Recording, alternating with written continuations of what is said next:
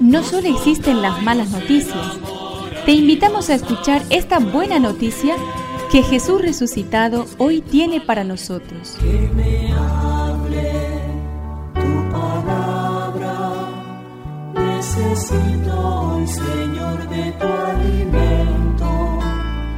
Hoy en todo el mundo se escuchará esta palabra. Mateo 25 del 1 al 13.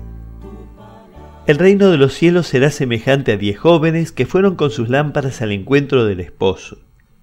Cinco de ellas eran necias y cinco prudentes.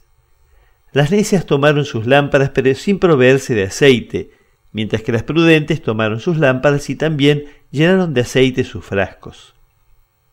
Como el esposo se hacía esperar, les entró sueño a todas y se quedaron dormidas.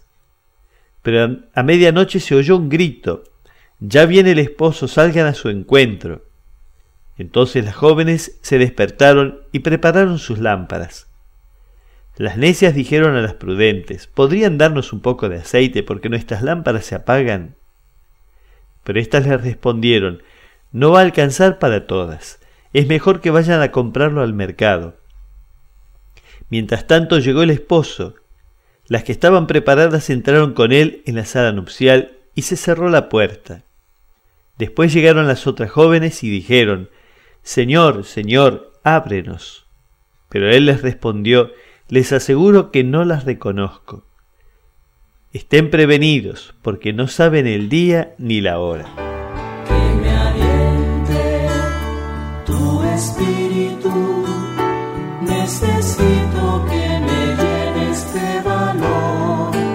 El mayor pecado de muchos seguidores de Jesús consiste en no saber alimentar su fe.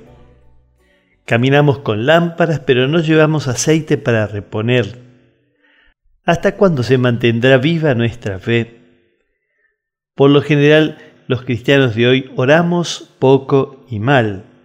No cuidamos bien nuestra vida interior. Vivimos llenos de ruido, prisa, agitación. Estamos espiritualmente infraalimentados. Las consecuencias pueden ser graves, cansancio espiritual, apagamiento de la fe, pérdida de sensibilidad evangélica, alejamiento de Dios.